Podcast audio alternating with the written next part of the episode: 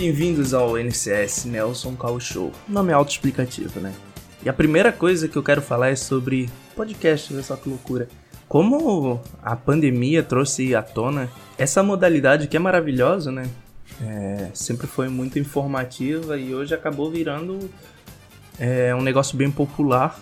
A gente consegue hoje encontrar podcast de basicamente tudo, o que é interessante. Eu acabo me, me vendo indeciso entre assistir o podcast do Pondé e do Bola do Pânico, sabe? E eu, com certeza assisti o do Bola do Pânico. é muito mais coerente com a, a minha personalidade. É porque eu não me sinto obrigado a ser aquela pessoa extremamente profissional, sabe? Hoje em dia parece que tudo que a gente tem que fazer em prol da nossa carreira, a gente tem que ser o melhor profissional, mais desenvolvido possível. Aparentemente virou crime, por exemplo, tu assistir um Big Brother. Sempre vai. Na verdade, assim, esse ano o Big Brother até tá bem. bem popular. Mesmo entre as pessoas que não.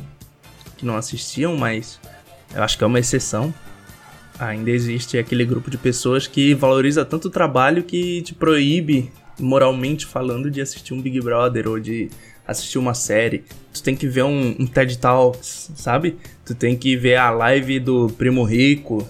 Tu tem que focar sempre na tua carreira. É, tu não pode acessar o Facebook durante a semana, o negócio é o LinkedIn. E cara, eu não consigo ser assim. Eu não sou tão profissional, eu acho. E isso acaba me colocando em algumas posições dos meus círculos sociais que não fazem tanto sentido para mim. É, eu vejo meus amigos, por exemplo, durante a semana falando sobre investimentos e Bitcoin, e eu sou um total zero à esquerda. Eu não entendo nada sobre isso. Eu vejo os diálogos ocorrendo sobre como a Bitcoin valorizou, e na minha cabeça tá tocando aquela musiquinha do TikTok. Porque é isso, eu, gosto de ficar com a cabeça vazia e eu não entendo por que, que é um crime isso, certo? Apare aparece que agora todo mundo quer viver a vida um do outro. Um pouco disso é as pessoas acabam cagando uma regrinha, sabe? Na internet sobre o que tu deve ou não deve fazer, mesmo que não te conheça.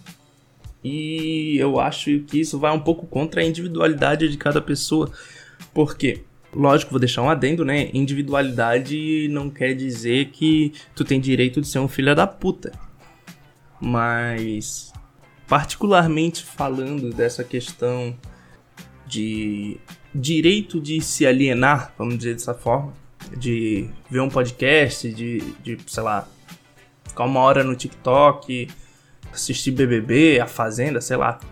Ao invés de pegar dicas de investimento como o Primo Rico, eu acho que isso é totalmente aceitável e que as pessoas não podem simplesmente entrar nesse aspecto de direito onde ela te diz o que fazer ou não. Faz sentido? Não sei se faz sentido. Eu acho que isso é muita invasão do ser, sabe? E tudo bem, assim, não é um problema quem quer investir o seu tempo todo na carreira e quem quer. Quem não. Porra, não quer perder tempo com o TikTok, sabe? Não que eu queira perder tempo com o TikTok, eu já faço isso demais. Eu adoro ver as dancinhas e eu acabo vendo bastante coisa muito engraçada. Eu sou o tipo de pessoa que chega de noite, deita na cama e fica jogando vídeos do TikTok nos grupos do WhatsApp. O que parando para pensar talvez seja algo que muito tempo foi coisa de velho, né? Que era ficar enviando coisinhas no WhatsApp e, e mensagens de bom dia e piadocas de copy-pasta. E hoje eu me vejo assim, um, um velho tiktokeiro.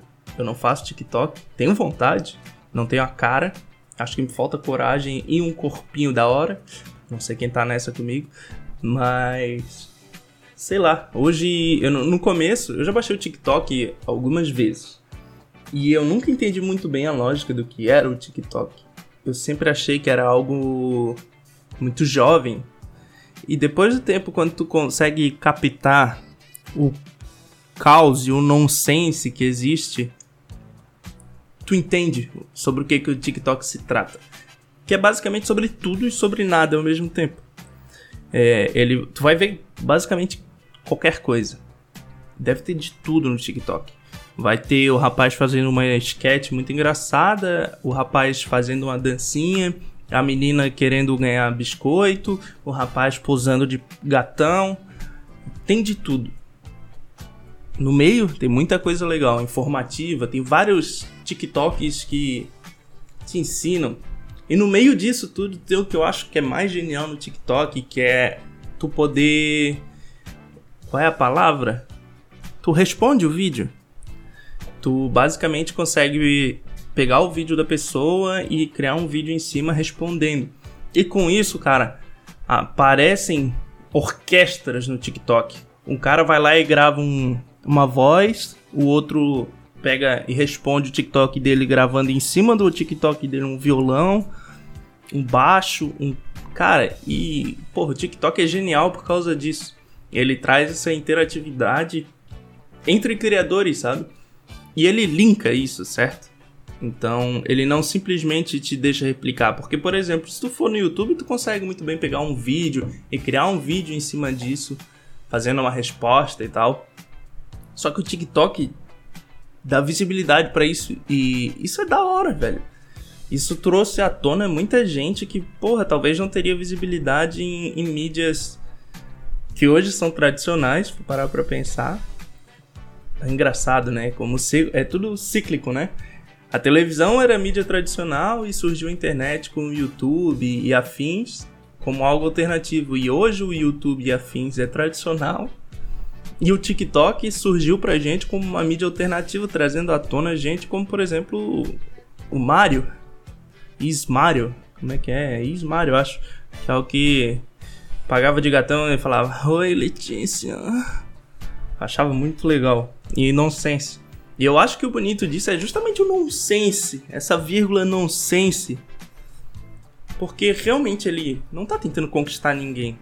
Eu acho que a gente tem uma palavra específica para isso, vendo em inglês, que é o cringe. E eu acho que o cringe é um novo um novo humor da internet. É aquela vergonhazinha alheia. Eu acho que é isso. Vamos ser cringe, vamos dançar na internet, mostrar a bunda, sei lá, mano.